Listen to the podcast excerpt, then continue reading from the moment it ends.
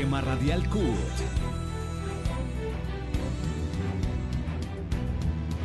Sistema Radial CUT.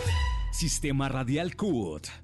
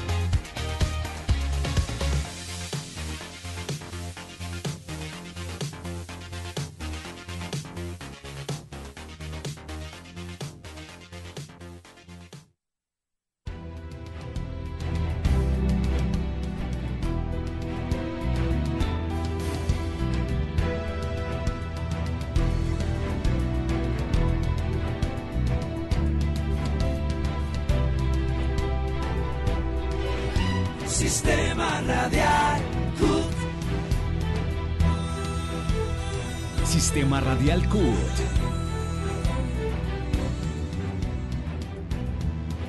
Sistema Radial CUT. Sistema Radial CUT. Encuéntranos de lunes a viernes a la una de la tarde por www.cut.org.co y nuestras redes sociales. CUT Colombia.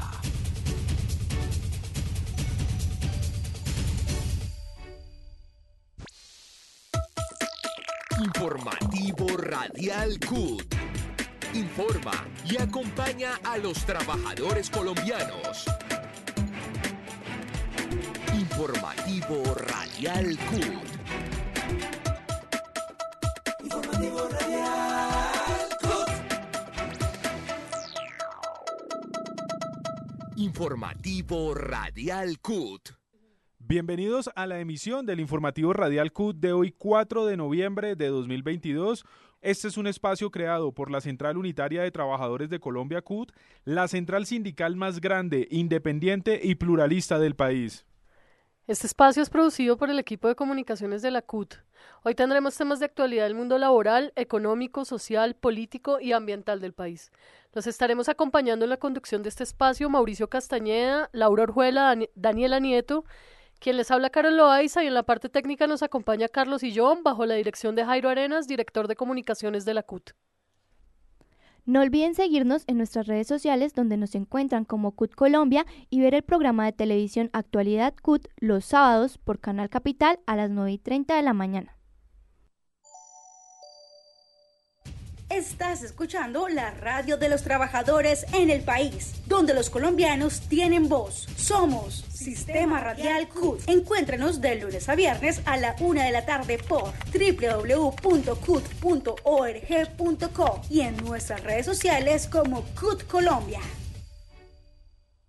25% de descuento en plan parejas en Capán Melgar. Actividades románticas y diversión. Dos noches y tres días. Reserva ahora. Vigilado Super Subsidio. Aplican condiciones y restricciones. Sujeto a disponibilidad según aforo. Reserva ahora al 601-307-7011, opción 2. RNT 4246-4241. Estamos escuchando el informativo radial CUT. Bueno, en la tarde de hoy nos encontramos con Jorge Cortés, él es el primer vicepresidente de la CUT, y hablaremos con él sobre la coyuntura laboral de la semana. Jorge, la plenaria del Senado aprobó la reforma tributaria que busca recaudar alrededor de 20 billones de pesos en el 2023. En lo que va, se aprobó que aquellos que tengan ingresos superiores a los 10 millones de pesos tendrán que contribuir con, más con el impuesto de renta. También se aprobó que la venta de casas o apartamentos cuyo valor supere los 190 millones tendrá que pagar una contribución, pues en el impuesto al patrimonio aplicarán tarifas de 0.5, 1 y 1.5%, que comienza en 3 mil millones de pesos. Se establece un impuesto nacional sobre productos plásticos de un solo uso utilizados para envasar, embalar o empacar bienes. En lo relacionado con los impuestos saludables, las bebidas que contengan menos de 6 gramos de azúcar por cada 100 mililitros no se les aplicará este impuesto saludable, pero las que tengan entre 6 gramos y 10 gramos tendrían que pagar una tarifa de 18 pesos por cada 100 mililitros. Y las que tengan más de 10 gramos de azúcar pagarían 35 pesos en el 2023 y en el 2024 las tarifas serán de 28 pesos y 55 pesos respectivamente, mientras que en el 2025 será de 38 y 65 pesos. Lo relacionado a los alimentos ultraprocesados, la tarifa del impuesto será del 10% en el 2023, entre otros cambios. Eh, ¿Qué opinión, Jorge Cortés, le merece a la CUT todas estas modificaciones para los colombianos? Nosotros eh, estamos de acuerdo con la reforma tributaria. Primero, porque no grava a los trabajadores de menores ingresos. Segundo, porque es una reforma tributaria progresiva en el sentido de que eh, quien tiene más paga más. Entonces, por ejemplo, quien tiene un patrimonio superior a 3 mil millones de pesos va a tener un impuesto mayor. Quien eh, tenga unos ingresos a más de 10 millones de pesos mensuales de salario, pues tendrá un impuesto. El precio del barril de petróleo, que se tenía una tasa para cuando valía 40 dólares el barril, y de ahí en adelante tenía la misma tasa, se modifica y entonces a partir de que el barril valga más, entonces si, si hoy vale 100 dólares el barril, pues va a aumentar el impuesto sobre esos 60 dólares más que tiene el precio del barril. Eso lo vemos muy importante, porque eso permite que al país le ingrese más dinero.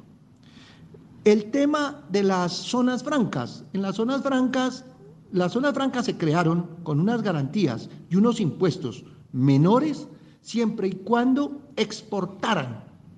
Pero ahora no, las zonas francas están eh, fundamentalmente siendo eh, unos, eh, unas zonas donde reciben exenciones, incluso hasta en tratamiento hacia los derechos de los trabajadores con unas exenciones, y no exportan. Entonces, si la zona franca no exporta, le aumentan el impuesto.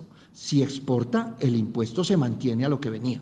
Entonces, eh, creemos que es justo que el que tiene más pague más. Por eso ah, estamos de acuerdo con la reforma tributaria. Jorge, como se ha venido hablando, el nuevo gobierno de Gustavo Petro busca que también se haga una reforma al sistema de salud. Esta dejaría por fuera las EPS y daría el control a los hospitales públicos. Bueno, muy importante lo que vienen desarrollando desde el gobierno nacional en relación con la salud en Colombia. Para nadie eh, es eh, oculto que la salud en Colombia es pésima, que las EPS se están llevando el dinero y no se lo retornan a las eh, instituciones prestadoras de servicio como los hospitales, como las clínicas, como en general las, eh, las empresas que lo prestan. Es claro también que hay unos déficits enormes, 23 billones de pesos que se han perdido en manos de las EPS y que, eh, digamos, hay 900 hospitales cerrados porque no les llega el dinero hay trabajadores de la salud a quienes se les adeuda hasta más de 12 meses de salario y las EPS lo que hacen es coger el dinero y volverlo fiesta. Por esa razón, la propuesta del gobierno nacional de acabar las EPS y enviar el dinero directamente a las entidades que prestan el servicio, como son los hospitales, eh, puestos de salud, que ahora le llaman hospitales de primer nivel, de segundo nivel, etcétera, pues es muy importante esa propuesta y daría la posibilidad de generar nuevamente un sistema de salud eh, que garantice la salud a los colombianos. Jorge, también hay un borrador que se ha divulgado en medios en el cual se dice que para resolver los problemas de atención y violaciones al derecho fundamental a la salud, que es la columna vertebral pues de todo este sistema, se habla de que también se implementen los equipos médicos interdisciplinarios territoriales, que serán conformados por médico general, un profesional en enfermería, un profesional en psicología y de 5 a 10 auxiliares de enfermería, eh, cada uno a cargo de un rango de familias variable que en, en promedio puede ser de 400 a 500 familias. Eh, ¿Qué análisis se puede hacer de esto en cuanto a los beneficios, las ventajas y las, desventajas que traería eh, esta implementación? Esta propuesta que viene desarrollando el Ministerio de Salud en cabeza de la doctora Corcho, Carolina Corcho, es una propuesta que tiene que ver con llevar el médico a la casa. Eh, en Cuba, por ejemplo, en cada manzana hay un médico, hay un enfermero, hay una enfermera. En Cuba el, servicio de salud viene desde cada casa y se va articulando al sistema de salud de acuerdo a las necesidades del paciente. Yo no sé si esa sea la idea que tiene la Corcho, pero en general lo que nosotros decimos es que el sistema actual de salud en Colombia no sirve. Todo el mundo se queja del sistema de salud de Colombia. No hay citas en el momento que se requieren, no hay la atención necesaria. Las EPS se están robando la plata. La plata no llega a donde debe ir, que son los hospitales, las clínicas y los sitios donde se presta el servicio de salud en verdad. Hoy las EPS se han, han, desaparecido cientos de miles de millones, 23 billones de pesos hoy se calcula que, es el faltante y que se lo llevaron, pero a cambio de eso los hospitales, las clínicas y demás se están cayendo. Hay 900 hospitales cerrados. Eh, los trabajadores de la salud en algunos sitios tienen deudas hasta de 12 meses de salario. Yo no entiendo cómo viven. Entonces, lo que uno encuentra es que la propuesta que hacen de transformar el sistema de salud acabar la CPS, enviar los recursos de la salud, el, recurso económico, a los hospitales para que paguen a los, a los, empleados, para que mejoren las condiciones de los, de los hospitales, para que compren los implementos necesarios, pues es buena. Y llevar el médico a la casa es una propuesta que aquí en Bogotá se ensayó y dio muy buenos resultados. Se ensayó en la zona de Ciudad Bolívar y creo que esta es una buena posibilidad de continuar haciéndolo en todo el país. Seguimos conversando con Jorge Cortés, a quien le queremos preguntar también que pues el último reporte del Banco de la República muestra que Colombia debe unos 177 mil millones de dólares y si se revisa el monto con el dólar a 5 mil pesos, eh, pues esta es una cifra que escala casi a 880 billones de pesos. ¿De qué manera afecta esta deuda a los colombianos, Jorge? Creo que la deuda que arrastra el país del gobierno anterior es una deuda eh, muy grande y por supuesto que afecta a los colombianos. Esta deuda genera eh, tensiones en el, en el monto de la deuda, de la, en el monto del, dólar. Eh, el, precio del dólar hoy obedece no solo a, las, a los problemas de aumento de intereses en Estados Unidos, no solo a la guerra de Ucrania, sino que aquí existen unos factores que son, eh, digamos, también mm, eh, factores que afectan. Y eso es eh, uno de ellos, el gran déficit que existe en esa balanza de pagos. Eso también afecta. Eh, por supuesto que afecta a los colombianos porque eh, dentro, de dentro de los recursos del presupuesto nacional, gran parte del dinero que se recauda va a ir al, pago de deuda. Afortunadamente, la reforma tributaria que acaba, ser aprobada en el Parlamento, que es una reforma tributaria progresista porque le quita a los que tiene y no le quita a los trabajadores ni a los pobres, esta reforma tributaria no tiene un solo peso para deuda externa. El peso es la cuarta moneda que cae frente al dólar en 2022, con 18%. ¿De qué manera nos va a seguir afectando esto y cuál podría ser uno de los posibles alivios para que este no sea un golpe tan duro para el país? Bueno, eh, efectivamente, el precio del dólar ha venido creciendo y dentro de los factores que influyen para el aumento de esa moneda está eh, precisamente el, el interés que ha, asumido Estados Unidos desde su banca central, que al aumentar esos intereses, pues eh, corren dineros para, para esa banca eh, de Estados Unidos, porque es donde les garantizan mayor eh, ganancia. Eso hace que el peso colombiano, al, al, momento en que se van de aquí dólares para ese, para ese escenario económico, pues aquí eh, salen dólares y por esa salida, pues se aumenta el precio aquí, por la situación de la oferta y la demanda. ¿Qué, ¿Qué sería importante? Bueno, que el Banco de la República asuma unas medidas que, que no colapsen el, sistema económico. Pero desafortunadamente el problema es que el Banco de la República no está en manos del gobierno, sino en manos de entes privados. Ese es un problema muy delicado.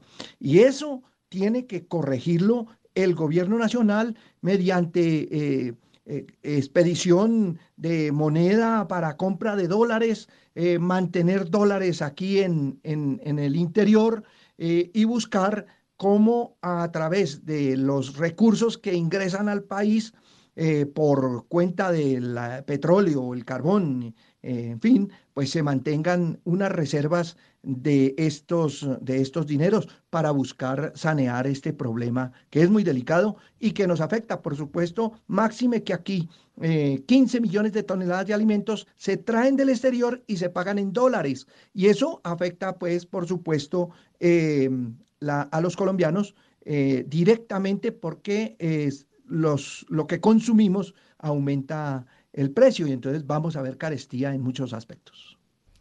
Jorge, el pasado 30 de octubre, Lula da Silva conquistó un tercer mandato al imponerse al actual mandatario de derecha Jair Bolsonaro. Háblenos sobre cuál es la importancia de esta elección para América Latina. efectivamente, nosotros tuvimos la dicha de mm, ver electo a un presidente alternativo en Brasil.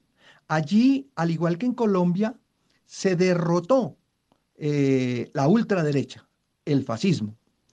Para América Latina esto es muy importante. Hoy en el continente eh, casi todos los países están en manos de gobiernos alternativos.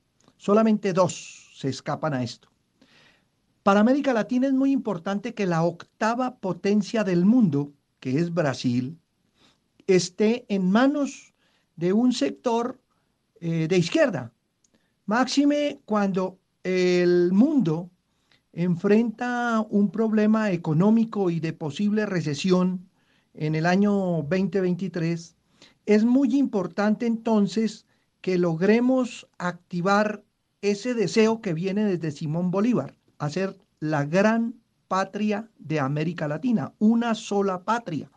Aquí tenemos que buscar efectivamente esa articulación para buscar mercados entre nosotros mismos, buscar cómo dinamizamos las economías para que de esta forma América Latina pueda enfrentar a las grandes potencias, pueda enfrentar en mejores condiciones en todo sentido eh, a, Estados Unidos, el gran, el gran poderoso que hoy es, a la China, a la misma Rusia, y, poder con un gran bloque económico latinoamericano eh, crear una cosa similar a lo que es la Unión Europea y buscar por este medio mejorar eh, exportaciones, mejorar la producción interna y que sea eh, circulante en, el continente.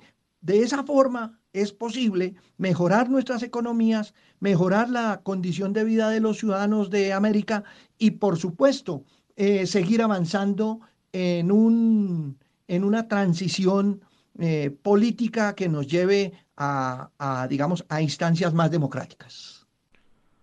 Eh, seguimos hablando con Jorge Cortés, él es vicepresidente de la Central Unitaria de Trabajadores y precisamente sobre este tema de la elección que se desarrolló en Brasil. Jorge, contémosle a nuestra audiencia cuáles son esos retos que tiene Lula da Silva como presidente en la nación más grande de Sudamérica. Lula tiene grandes retos. Eh, allá también hay mucha pobreza, a pesar de que es la octava potencia del mundo. Eh, existen grandes eh, diferencias sociales, pero el gran reto es unir la, la población, porque allá está, igual que en Colombia, un sector muy grande, casi el 50% está con, con Bolsonaro.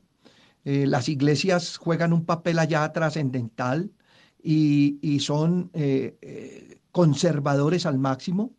Y ese, ese conservadurismo sales a defender eh, a la ultraderecha, a pesar de que son iglesias que uno diría, si las son iglesias deberían tener una idea mucho más democrática, de mejor mm, vida para los ciudadanos, pero no es cierto.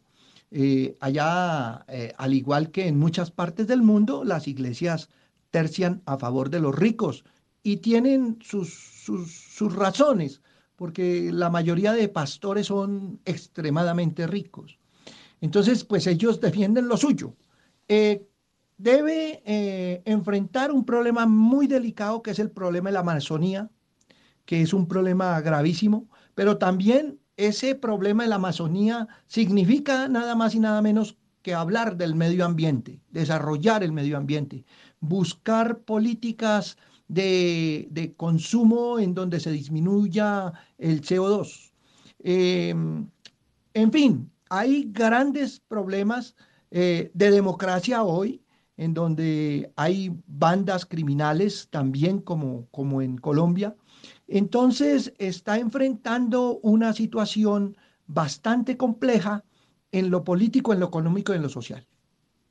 Jorge, finalmente, ¿por qué los trabajadores destacan esta elección?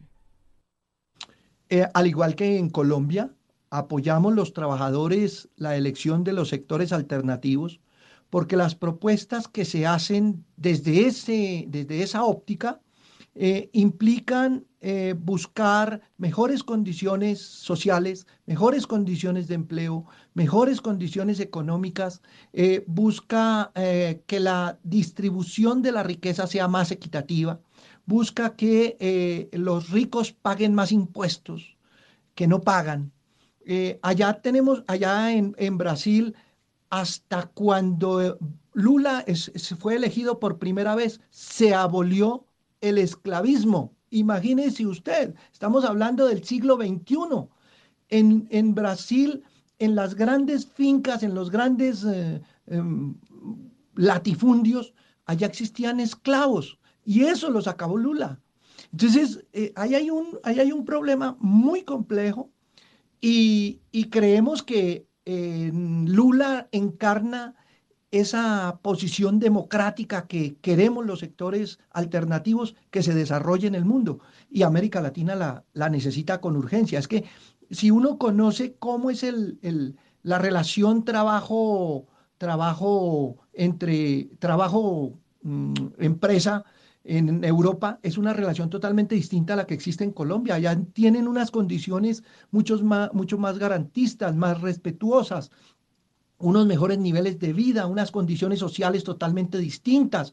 Pero aquí eh, son terriblemente gravosas. Entonces, eso es lo que hace que los trabajadores le apuntemos y le juguemos a un gobierno alternativo, porque en América Latina los gobiernos alternativos se caracterizan es precisamente por buscar eh, paliar o acabar esas grandes brechas sociales que existen.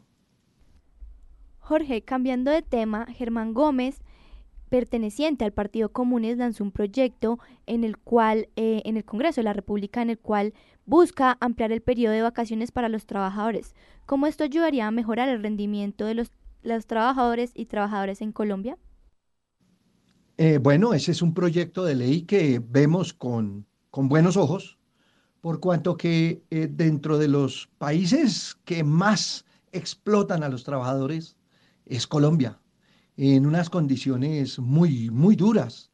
Entonces, pues al, al ofrecerle eh, unas posibilidades de mayor descanso, pues los trabajadores van a generar eh, un trabajo mucho más eficiente, eh, mucho más positivo, que le va a generar mayores ganancias, mayores productividad a las empresas.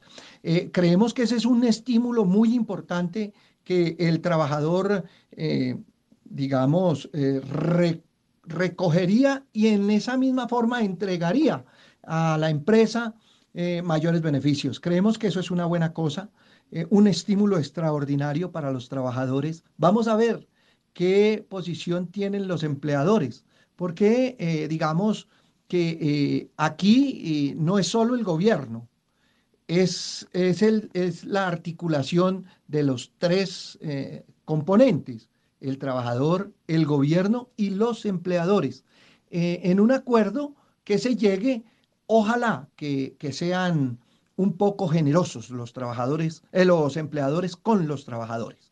Entonces, pues lo vemos de, con muy buenos ojos. Muchísimas gracias. Él fue Jorge Cortés, primer vicepresidente de la CUT, y nosotros continuamos en nuestra programación todos los sábados a las 9 y 30 de la mañana en Canal Capital. No olvides ver Actualidad CUT, el primer programa de los trabajadores colombianos con el acontecer laboral, sindical, económico y social del país. En Educación Empresarial CAFAM contamos con ofertas alineadas a sus necesidades y a las de su empresa. Formamos funcionarios en seis diferentes temáticas como fortalecimiento humano, familia, administración y emprendimiento, fortalecimiento en habilidades técnicas en el trabajo, bienestar e idiomas. Así nos aseguramos de darle formación integral a sus trabajadores. Inscriba a su empresa o consulte más información ingresando a cafam.com.co slash educación slash formación guion empresarial. Vigilado. Estamos escuchando el informativo radial CUT. Una delegación de la FGB-TV de Bélgica visitó la Central Unitaria de Trabajadores, donde se intercambiaron opiniones sobre el sindicalismo, la afiliación de jóvenes y las experiencias de estas organizaciones. Con respecto al Encuentro Nacional de Juventud de la CUT, los asistentes nos hablaron sobre el objetivo de la visita a Colombia, las actividades a desarrollar y la opinión que tienen de la CUT y sus sindicatos afiliados.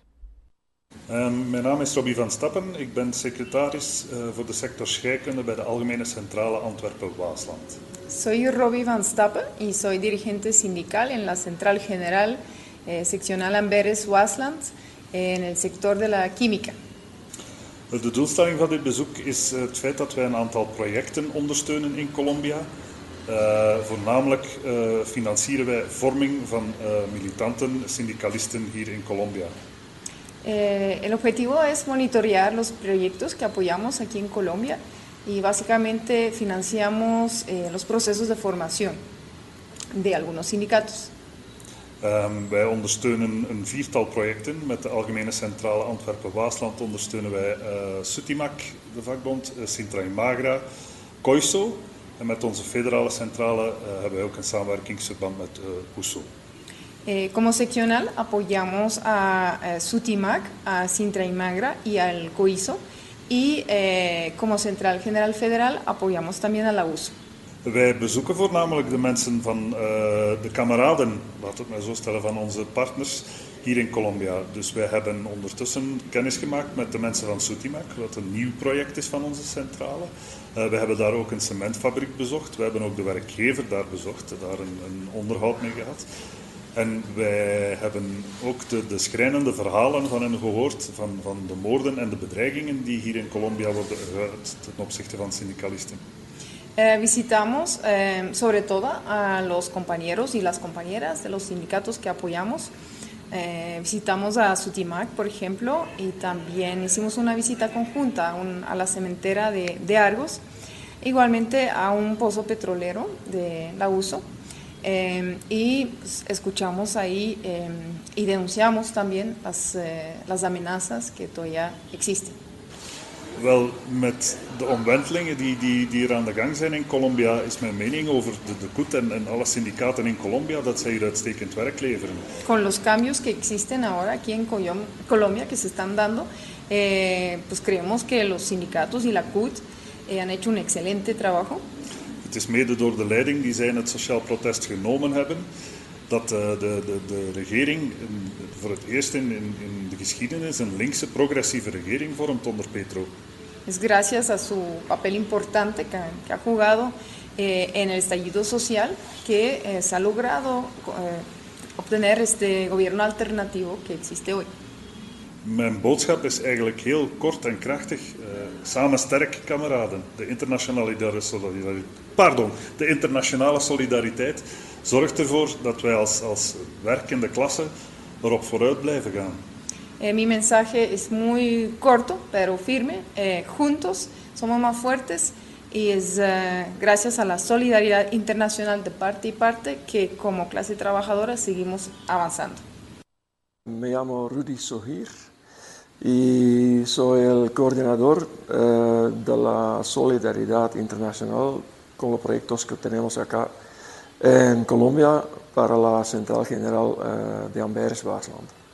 Esta visita mm, para mí no es la primera vez que vengo a, Colombia, pero los compañeros que están acá por primera vez tienen que eh, conocer a la situación que, eh, que viven los trabajadores acá en, en Colombia y cómo los sindicatos están luchando para avanzar y para promover la, eh, los derechos sociales, sindicales y etc. Nosotros como Central General tenemos proyectos para formación de sindicalistas, de, de empresas, de sindicatos, para avanzar, conocer sus eh, derechos, los derechos de los eh, trabajadores, colegas de ellos, sino también los derechos sindicales y derechos humanos. Y también para hacer que crezca eh, la autoestima de unos de los eh, gremios que están trabajando, porque hemos visto que, por ejemplo, eh, las TRH, trabajadoras remuneradas del hogar, estaban en un- una situación muy vulnerable porque trabajan en casas de familia y no sabían ni siquiera, sabían que tenían, eh, obtienen derechos y por la formación que tenemos eh, en el proyecto avanzan porque hemos visto esto, tenemos el testimonio que han avanzado mucho y ahora resulta que los que empezaron hace unos años, en 2016 si no me equivoco, ahora están dando formación a otras que en su turno van a dar formación, como es, un- una gota de petróleo que en el agua se, como, se mueve, eh, se hace grande. Para mí es muy claro que los sindicalistas en general en Colombia son gente muy eh, eh, muy valientes, porque todo el tiempo estaban bajo la lucha, bajo el terror, bajo como estaban matando a la gente, pero los sindicatos y los sindicalistas todavía están luchando para un mundo mejor. Muchísimas gracias a Rudy Sojir y Robbie Bastapet de la delegación de la FGTB de Bélgica. Tenemos una invitada especial. Mauricio, cuéntenos de quién se trata. Bien, y a esta hora de la tarde tenemos una invitada muy especial. Ella es asesora de la CSA y queremos pues presentarlas a toda nuestra audiencia. Muy buenas tardes. ¿Me recuerda su nombre y cargo, por favor? Hola compañeros, compañeras, yo soy Naira Leal, soy asesora de la CSA en los temas de juventud. Perfecto. Cuéntenos un poco qué viene haciendo el Comité de Jóvenes de la CSA y qué actividades vienen desarrollando desde la Confederación Sindical de las Américas. Bueno, la Confederación Sindical de las Américas tuvo su congreso reciente en 2021 y tenemos una nueva composición de ese comité de juventud, eh, de la cual la CUT hace parte. Em, y hemos desarrollado algunas actividades de formación, actividades de comunicación y también actividades de eh, organización de los jóvenes. Em, en este momento, este año, estamos realizando nuestra primera reunión eh, presencial luego de años de pandemia y va a realizarse acá en Colombia los, los próximos 28, eh, perdón, 29 y 30 de noviembre. Perfecto. Cuéntenos eh, cuál es el objetivo de la visita también que se hace a la CUD en estos momentos. entendemos que está en el marco de un proyecto con FGTV, pero hablemos un poco más cuál es el objetivo de esa visita. Bueno, FGTV tiene ese proyecto con la CUT y tiene un proyecto también con la CSA. Y ambos son con, con las juventudes. Y nosotros vinimos eh, para participar de un taller de monitoreo, más que nada, pero también para escuchar también el trabajo que se está haciendo desde, desde FGTV, desde la CUT y las otras organizaciones. Hay una cooperación llamada Belcol.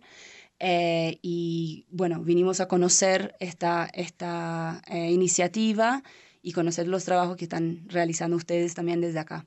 ¿Qué conclusiones le deja eh, a ustedes en esta visita y en este taller de monitoreo? ¿Qué encontraron y qué balance pueden hacer del mismo? Creo que Colombia se encuentra en un, en un momento muy especial, eh, histórico, un hito que, que, obviamente se ve reflejado en todas las actividades que se están desarrollando. Eh, se escucha en las calles, se escucha en los, en los movimientos y se escucha también desde el sindicalismo. Y creo que eh, es un, momento con, con, mucha oportunidad y creo que eso se reflejó también en, ese, en esa actividad que vinimos a, a conocer. Hablemos ahora un poco acerca del encuentro que van a realizar en Bogotá desde la CSA, el Comité eh, de Jóvenes también de la CSA. ¿Cuál es el objetivo de este encuentro y quiénes van a participar? Bueno, el encuentro es en el marco de esa reunión del comité. Eh, el Comité de Juventud se reúne el 29 y 30 y tenemos un conversatorio con juventudes para hablar del rol de transformación que los jóvenes tienen eh, en este momento, en este marco, en nuestros países. Em, será el día 29 y vamos a realizarlo con jóvenes de las centrales de, de, Colombia, pero también con los jóvenes de, que hacen parte del Comité de Juventud y exactamente para hablar de eso, ¿no? Lo, lo, que ha pasado en Chile, lo que pasó acá en Colombia, lo que recién sucedió en Brasil y cómo podemos intercambiar eh, respecto lo que estamos haciendo en las, nuestras alianzas sociales también y cómo fortalecernos en, en este momento. Finalmente, ¿cuál sería como la invitación o el llamado que hacen desde los jóvenes eh, de, al nivel continental de la CSA para nuestra audiencia y los jóvenes trabajadores en Colombia?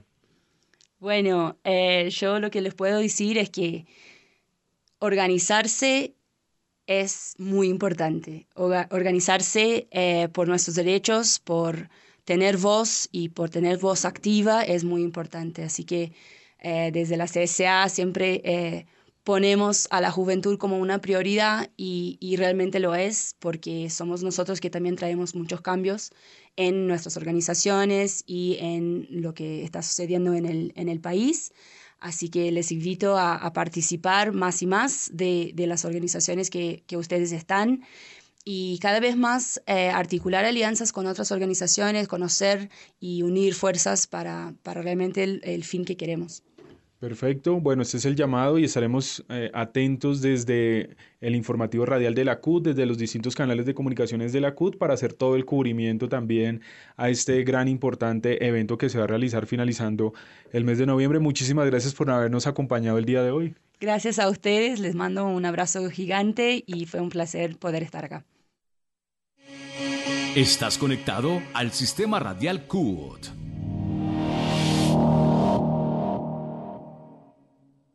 En Educación Empresarial CAFAM contamos con ofertas alineadas a sus necesidades y a las de su empresa. Formamos funcionarios en seis diferentes temáticas como fortalecimiento humano, familia, administración y emprendimiento, fortalecimiento en habilidades técnicas en el trabajo, bienestar e idiomas. Así nos aseguramos de darle formación integral a sus trabajadores. Inscriba a su empresa o consulte más información ingresando a cafam.com.co slash educación slash formación guion empresarial. Vigilado Supersubsidio. Departamentos CUT.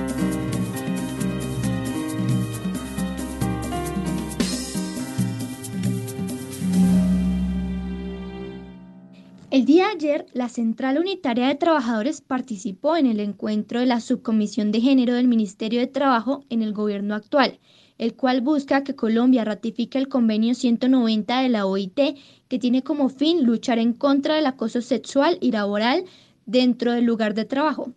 Sobre esto nos habla Rosalba Gómez, directora del Departamento de la Mujer de la CUT. Buenas tardes, Rosalba, y bienvenida al programa.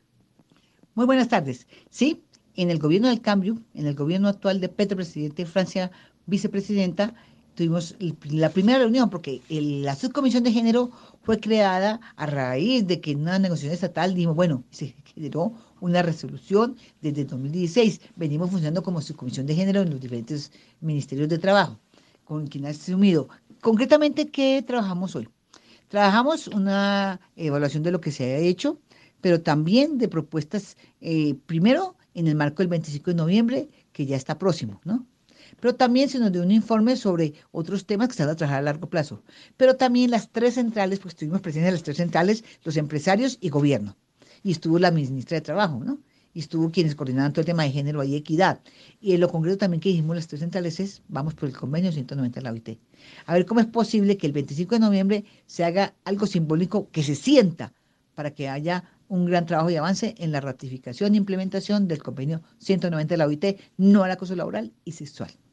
Rosalba, ¿qué temas se trataron en este encuentro? En el encuentro, bueno, aparte de lo que ya les dije estos, también trabajamos lo de brecha salarial, que está en el 13%. Eh, ¿Cómo vamos a, corregir todo esto en el trabajo que hay?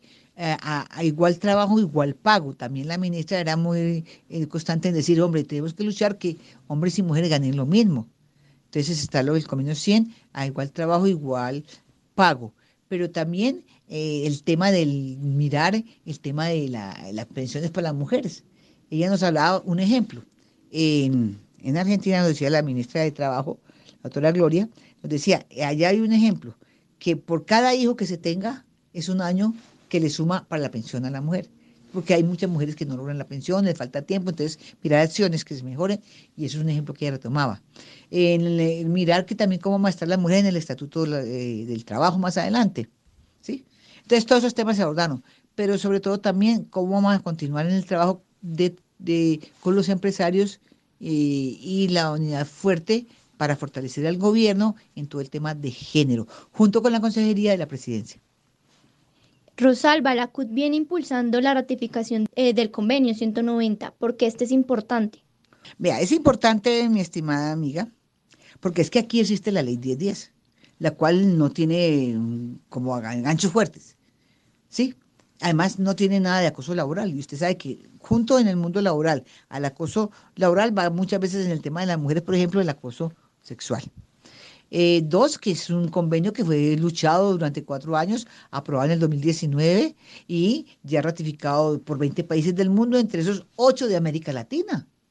Es que está muy claro que eso no es así nomás, eso fue, porque es que hay mucha violencia en el mundo laboral. Se necesita, y hablamos de entornos saludables. Uy, por Dios, pero es que las cosas que uno oye.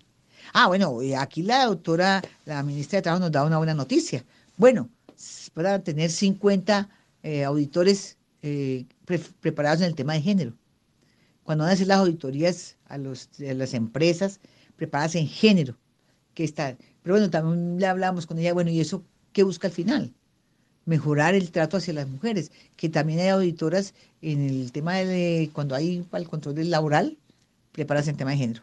Entonces, claro, en eso, si el 190 va, pues tiene más gancho las auditoras en este caso. Entonces, claro, el ciento es muy importante porque es que, eh, eh, mira que hay mucho acoso laboral, mucho, y hay mucho miedo de denunciar por perder el empleo. Pero si está un convenio fuerte, sí, ya ahí hemos avanzado, ya se ha hecho la sumisión, se ha sacado carta del Ministerio del Interior, hemos hecho lobby, hemos hecho publicidad, está la mesa de género del convenio 190 que es fuerte, que estamos ahí incidiendo. Entonces se ha hecho muchas... Eh, muchas otras acciones para que sea realidad, por eso, porque es que es muy importante, porque la verdad es que hay mucho acoso laboral y se queda la gente calladita. Y finalmente, ¿qué se concluyó de esta reunión y qué actividades tiene eh, la subcomisión de género en cuanto a su agenda. En la agenda, ah, primero acordamos con la señora ministra que vamos a avanzar en la preparación del 25 de noviembre, ¿cierto? ¿Cómo hacemos alianzas de trabajo en cuanto a, a los medios de comunicación, a la misma movilización? Yo le dije, bueno, usted nos va a acompañar la movilización, pero bueno, si no nos va a acompañar, ¿cómo nos ayudan en toda la preparación del 25 de noviembre en el marco que es una logística que se necesita para el 25 de noviembre? La publicidad también y también se habló de sacar eh, de la subcomisión de género una, una declaración frente al tema del deporte y las jóvenes. O sea, el, salió la idea ahí del que vamos a hacer de la subcomisión de género una declaración conjunta firmada por todos y todas los empresarios, trabajadores y gobierno en el respaldo a lo que ha ocurrido estos días, que es coyuntural y que no es de momento, es porque debe haber todo un respaldo a las jóvenes y a las niñas deportistas por la forma como a veces se estigmatiza, porque todavía hay discriminación y porque se necesita fortalecer el deporte a hombres y mujeres, pero en este caso la declaración es para fortalecer a las mujeres y a las jóvenes y a las niñas que están en este trabajo del deporte, del fútbol. Muchísimas gracias, Rosalba Gómez, directora del Departamento de la Mujer, y nosotros avanzamos en nuestra programación.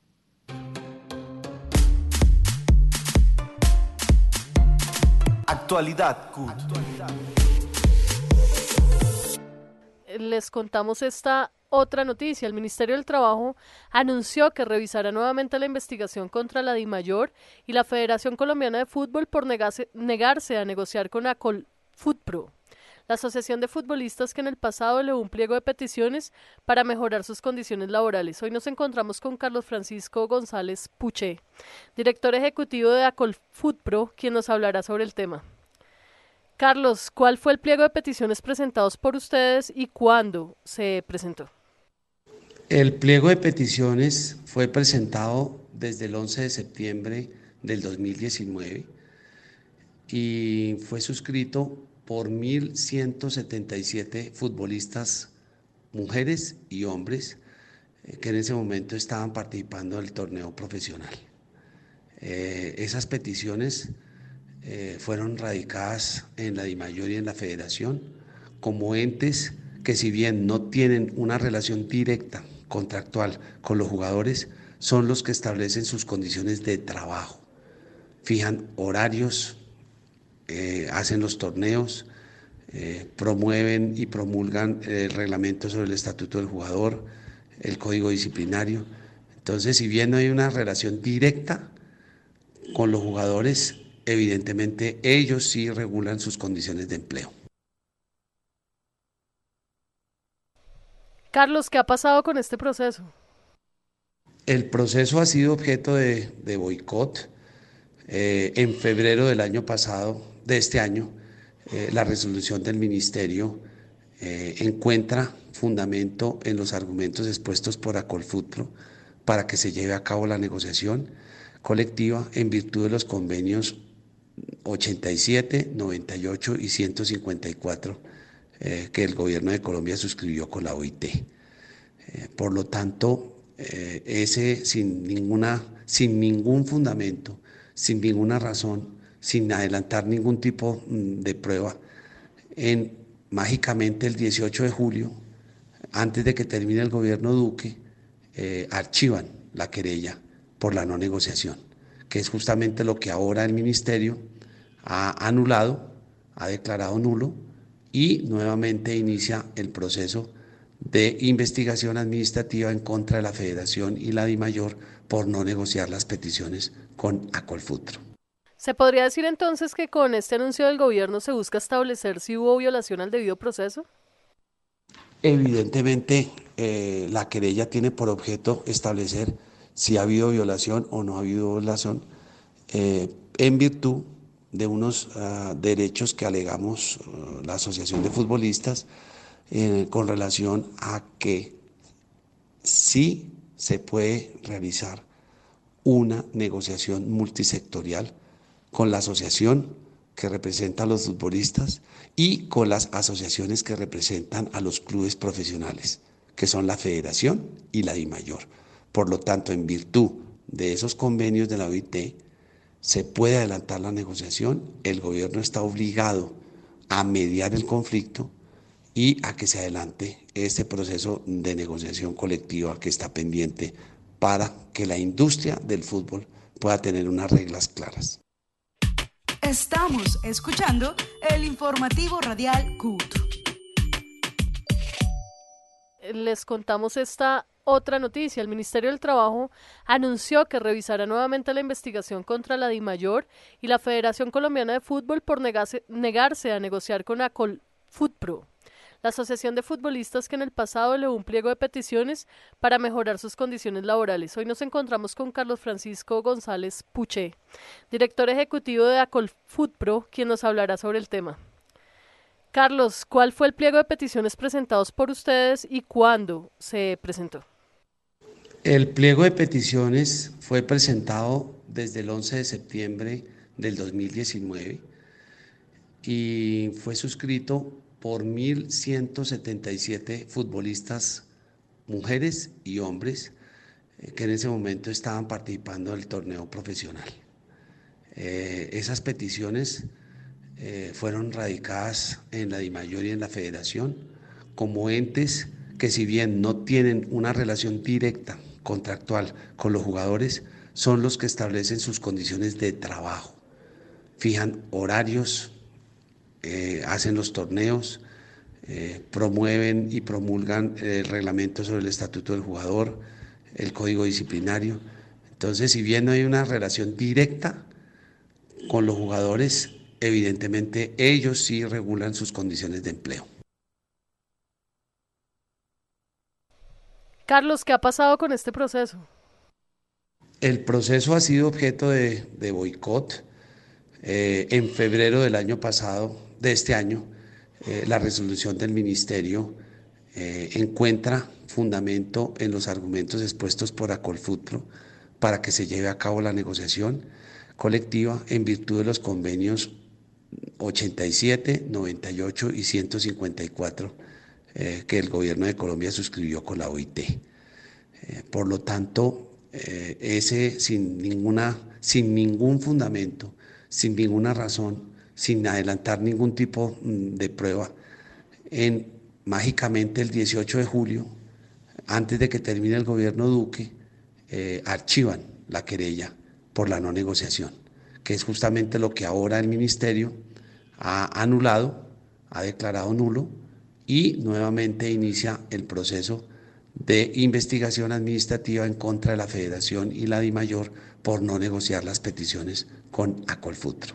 ¿Se podría decir entonces que con este anuncio del gobierno se busca establecer si hubo violación al debido proceso?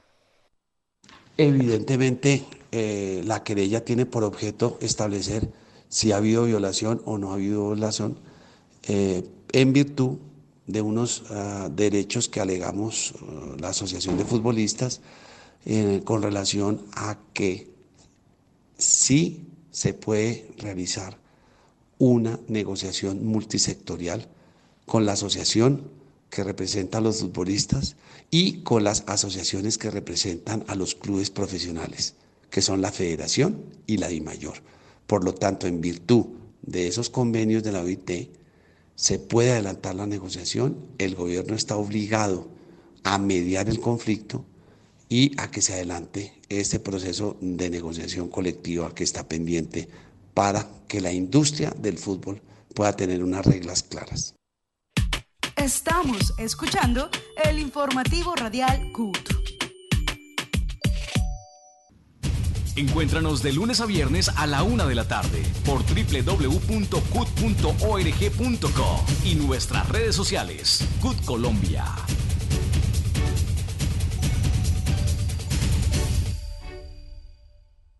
En Educación Empresarial CAFAM contamos con ofertas alineadas a sus necesidades y a las de su empresa. Formamos funcionarios en seis diferentes temáticas como fortalecimiento humano, familia, administración y emprendimiento, fortalecimiento en habilidades técnicas en el trabajo, bienestar e idiomas. Así nos aseguramos de darle formación integral a sus trabajadores. Inscriba a su empresa o consulte más información ingresando a cafam.com.co slash educación slash formación guion empresarial. Vigilado Supersubsidio. A las 2.01 de la tarde les agradecemos por acompañarnos en este espacio radial de la CUT. Les recordamos que todos los sábados a las 9.30 de la mañana en Canal Capital no olviden ver Actualidad CUT, el primer programa de televisión de los trabajadores colombianos con el acontecer laboral, sindical, económico y social del país. Y de lunes a viernes a la 1 de la tarde en www en www.cut.org.co con el sistema radial de la CUT. Buen fin de semana para todos. Informativo Radial CUT. Informa y acompaña a los trabajadores colombianos. Informativo Radial CUT. Informativo Radial CUT. Informativo Radial CUT.